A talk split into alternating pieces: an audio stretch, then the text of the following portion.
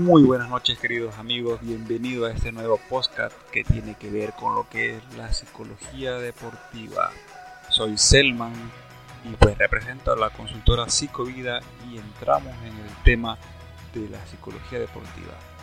La psicología deportiva es una rama más de la psicología, así como lo es la psicología de la conducta, la psicología cognitiva, la psicología humanista, porque ¿qué es la psicología? Es la ciencia que estudia la conducta humana. Entonces la psicología deportiva se encarga de ver el cómo, el por qué y en qué condiciones los deportistas, entrenadores y espectadores se comportan y de la forma en que lo hacen. Se basa en la observación, medición y la cuantificación de lo que es la conducta tanto de los espectadores, de los entrenadores y de los deportistas. Eso es la psicología deportiva. Ayudan a los deportistas a manejar y a controlar las variables psicológicas, también conocidas como los procesos cognitivos, la atención, memoria, concentración, que son procesos muy importantes que tienen que estar en el deporte, tanto dentro y fuera de la cancha. La concentración, que es la capacidad de centrarse en un área o ejercicio sin que nada ni nadie los distraiga del exterior. Vamos a ver en el deporte siempre que a veces cuando hay un tiro libre en el baloncesto, la población que está en contra siempre abuchea, grita para tratar de desconcentrar al tirador. Cuando hay un penal, la grada eh, contraria siempre está tratando de intimidar y de gritar, ¿no? Entonces la capacidad de concentración que tiene un deportista pues es lo que lo va a ayudar a hacer este ejercicio o a hacer esta tarea sin distraerse.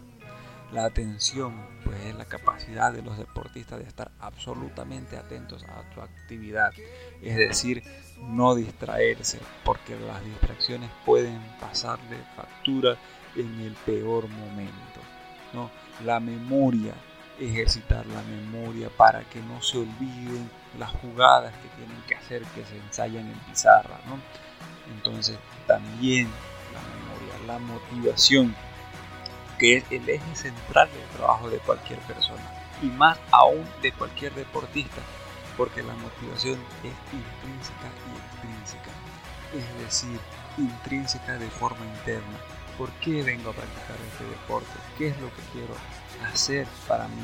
¿Qué significa para mí? Y de forma extrínseca es ¿qué voy a ganar con esto? Puede haber una motivación económica, una motivación por trofeo, por medalla. Entonces, ver a qué nos lleva la motivación. Por eso tenemos que tener en claro tanto la intrínseca como extrínseca, no olvidarnos de ninguna de las dos. La autoconfianza, entonces se trata de las creencias razonables de lo que el deportista es capaz de alcanzar con su objetivo. ¿no? Entonces le ponemos un objetivo que sea alcanzable y poco a poco, de forma progresiva, vamos subiendo el nivel de estos objetivos para generar autoconfianza, para que el deportista pueda creer en sí mismo lo que esto lo llevaría a sobrellevar la presión, ya que ayuda a gestionar la presión y las expectativas para que esto no se convierta en un problema.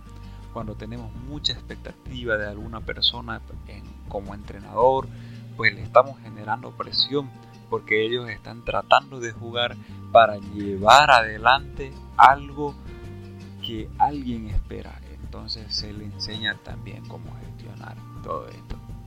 Entonces, ¿cómo trabaja un psicólogo deportivo? Para empezar, pues realiza una evaluación y un diagnóstico para determinar en qué área el deportista necesita trabajar con la ayuda del psicólogo. Es decir, se tiene que hacer los test correspondientes para saber qué es lo que vamos a hacer con el deportista.